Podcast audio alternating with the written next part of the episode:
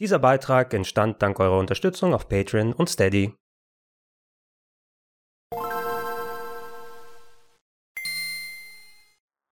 Schönen guten Tag und herzlich willkommen auf rpgheaven.de zu Gregor testet The Legend of Zelda Game Watch. Im letzten Jahr hat Nintendo ja anlässlich des 35-jährigen Jubiläums von Super Mario Bros. eine Sonderedition ihrer klassischen Game Watch LCD-Spielgeräte herausgebracht, allerdings mit moderner Technik drin und mehreren verbauten Spielen. Da passt es doch ganz gut, dass wir nun anlässlich des 35-jährigen Jubiläums des allerersten The Legend of Zelda Spieles ein vergleichbares Handheld bekommen, allerdings mit einigen kleinen Unterschieden gegenüber dem Super Mario Bros. Game Watch. In der mal wieder ganz schön aufgemachten Verpackung mit äußerem Plastikschuber finden wir neben dem Handheld ein USB-C Ladekabel, was allerdings recht kurz ist und ohne eigenes Netzteil auskommt. Also müsstet ihr irgendeine USB-Stromquelle finden, wenn ihr das Handheld aufladen wollt. Auf den ersten Blick wirkt nun das The Legend of Zelda Game Watch beinahe identisch gegenüber dem Super Mario Gerät, allerdings mit ein paar kleinen signifikanten Unterschieden. So ist der Plastikrahmen um das Gerät drumherum statt rot in schickem Grün gehalten. Man hat natürlich den The Legend of Zelda Schriftzug oben und bei den Tasten ist es auch noch ein klein bisschen anders.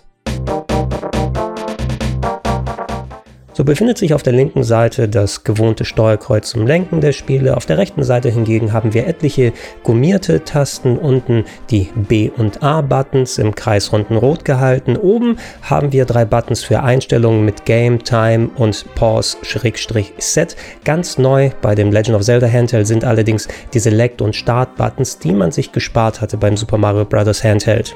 In einem Punkt hat Nintendo allerdings leider nicht nachgebessert. Bei den originalen Game Watches gab es einen Metallstandfuß, sodass man das Handheld auf einem Tisch abstellen kann. Wie der Name sagt, ist ja auch eine Uhr drin verbaut, sodass man sie immer im Blick haben kann, ohne das Gerät in die Hand nehmen zu müssen. Und der wurde jetzt hier nicht ergänzt. Beim Legend of Zelda Gerät allerdings als Alternative ist jetzt die interne Pappverpackung faltbar, sodass man sie auf dem Tisch abstellen kann und dort das Gerät reinlegen. Das ist zwar nicht ganz so elegant, wie mit einem Metallstandfuß, aber immerhin eine kleine Möglichkeit, diesen Malus auszuhebeln.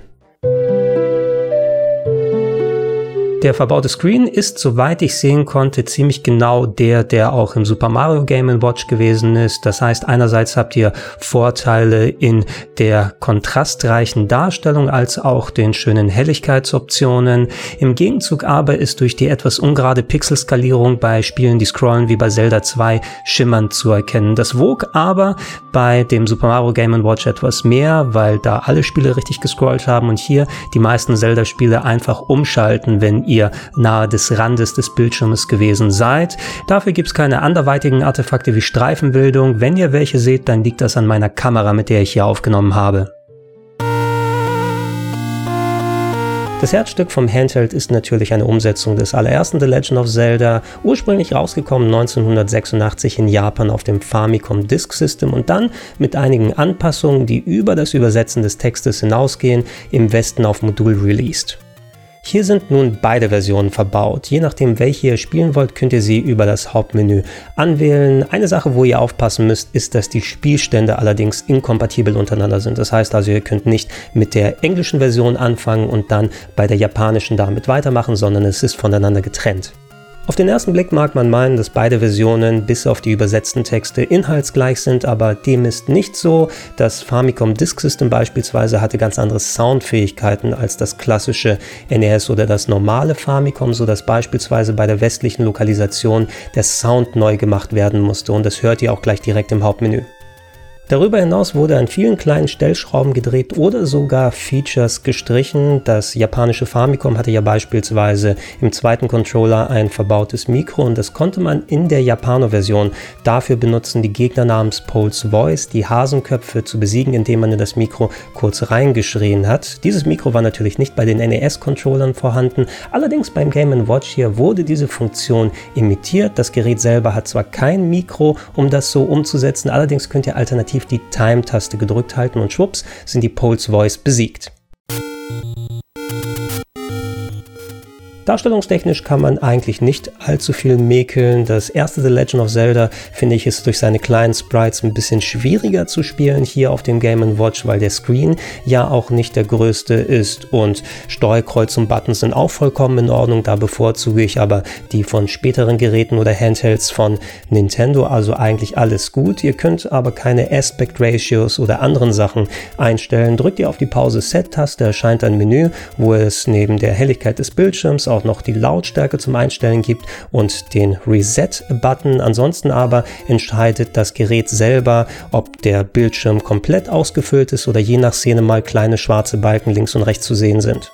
Die Kombination A, B, Start und Select ruft darüber hinaus in den Spielen noch ein Speichermenü auf. Allerdings handelt es sich dabei um interne Saves. Das heißt, wenn ihr da abspeichert und ladet, werdet ihr wieder zu Beginn des Spieles rausgeworfen. Es ist also kein klassischer Quick Save. Der lässt sich allerdings über Umwege zumindest ein bisschen erreichen. Wenn ihr per Game-Taste von einem Spiel auf das andere wechselt und dann wieder zurückkehrt, dann dürft ihr wieder direkt dort einsteigen, wo ihr aufgehört habt. Aber manuell Quick Saven, das ist nicht möglich.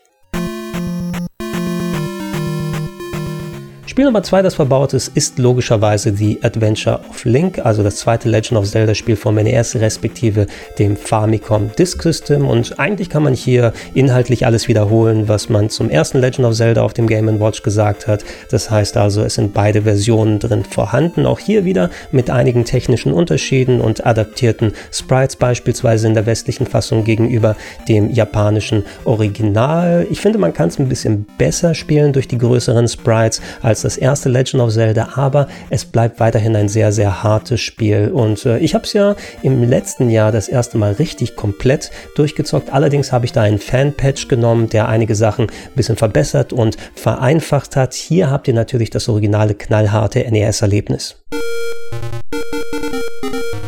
Die schönste Überraschung ist allerdings, dass hier auch noch Legend of Zelda Link's Awakening, also der Game Boy Ableger von Legend of Zelda vorhanden ist. Interessanterweise letztes Jahr haben wir ja das äh, Remake bekommen und äh, normalerweise scheut Nintendo ja davor, solche Games nochmal zu re-releasen, um nicht die eine Version zu überschatten, die gerade aktuell ist.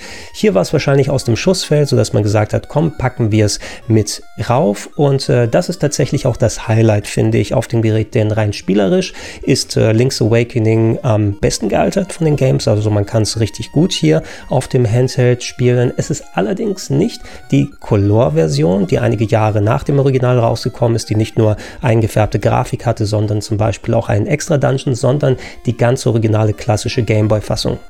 Ich habe zum Vergleich mal das Original und den alten Game Boy rausgeholt und da sieht man, dass das gewählte Farbschema für die Game Watch Fassung ein bisschen heller ist. Das ist jetzt eher in Lindgrün gehalten als in den dunkleren Grüntönen, die man im klassischen Game Boy hatte, aber natürlich sind die Kontraste wesentlich besser durch den neuen Screen. Insgesamt finde ich, haben sie das eigentlich ganz gut adaptiert und eine schöne Sache hier hat man tatsächlich auch Screen-Einstellungen. Ihr könnt euch entweder entscheiden, das Spiel auf volle Breite strecken zu lassen lassen. Da sind die Sprites ein bisschen verzogen, aber soweit ich sehen konnte, gab es da kein fehlerhaftes Scrolling oder zumindest wurde mit einem Filter gearbeitet, dass da kein Ruckeln durch ungerade Pixelskalierung entstanden ist. Oder ihr geht auf 1 zu 1, dadurch habt ihr zwar ein bisschen dickere Balken, links und rechts habt ihr aber auch die korrekte Aspect Ratio vom originalen Game Boy Screen.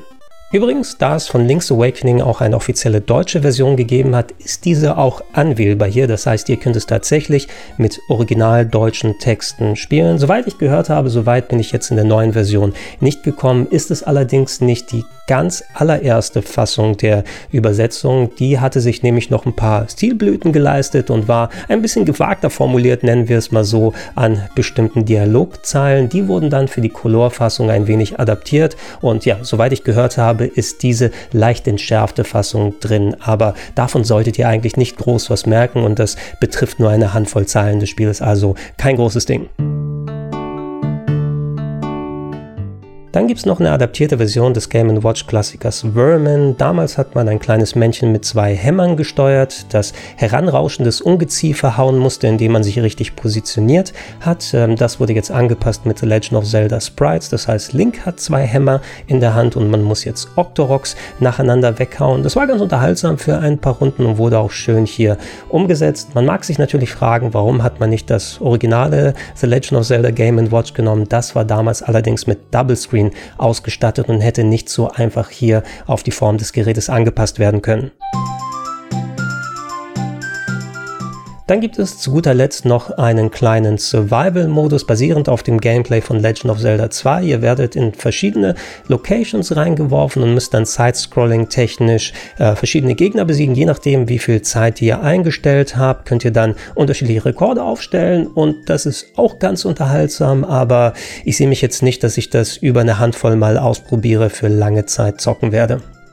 Die Uhr übrigens ist natürlich auch wieder verbaut, hier im Design gehalten vom ersten Legend of Zelda, innerhalb verschiedener Locations, die ungefähr Linksweg durch das äh, Abenteuer des Games darstellen sollen, sind dann große Zahlen verbaut nach der aktuellen Uhrzeit. Soweit ich sehen konnte, nur im amerikanisch gängigen AM- und PM-Format, also 12 Stunden statt 24 Stunden, aber vielleicht gibt es irgendwo noch eine Einstellung, wo man das anpassen kann. Wenn ihr Bock habt, könnt ihr sogar das Handheld selber in die Hand nehmen und in den Screen selber rumlaufen und ein bisschen Action machen oder ihr lasst es in Ruhe und dann spielt sich das Game quasi von alleine und ihr wisst immer Bescheid, wie spät es ist. Zu guter Letzt sind im Handheld noch diverse geheime Funktionen drin versteckt, die sich durch unterschiedliche Tastenkombinationen auslösen lassen oder indem man im bestimmten Zeitraum wartet. Da sind ein paar schöne Artworks zu sehen beispielsweise oder dass man das erste The Legend of Zelda mit voll kompletter Herzenanzahl starten kann, wenn man ein bisschen Schwierigkeiten beim Einstieg hat. Nintendo hat eine eigene Webseite dafür bereitgestellt, wo sich diese verschiedenen Sachen nochmal dann anschauen lassen und umsetzen lassen. Wer also nicht Bock hat, selber danach zu stöbern und die Sachen zu entdecken, kann sich gerne danach richten und da schauen, was da alles für Kleinigkeiten noch versteckt sind.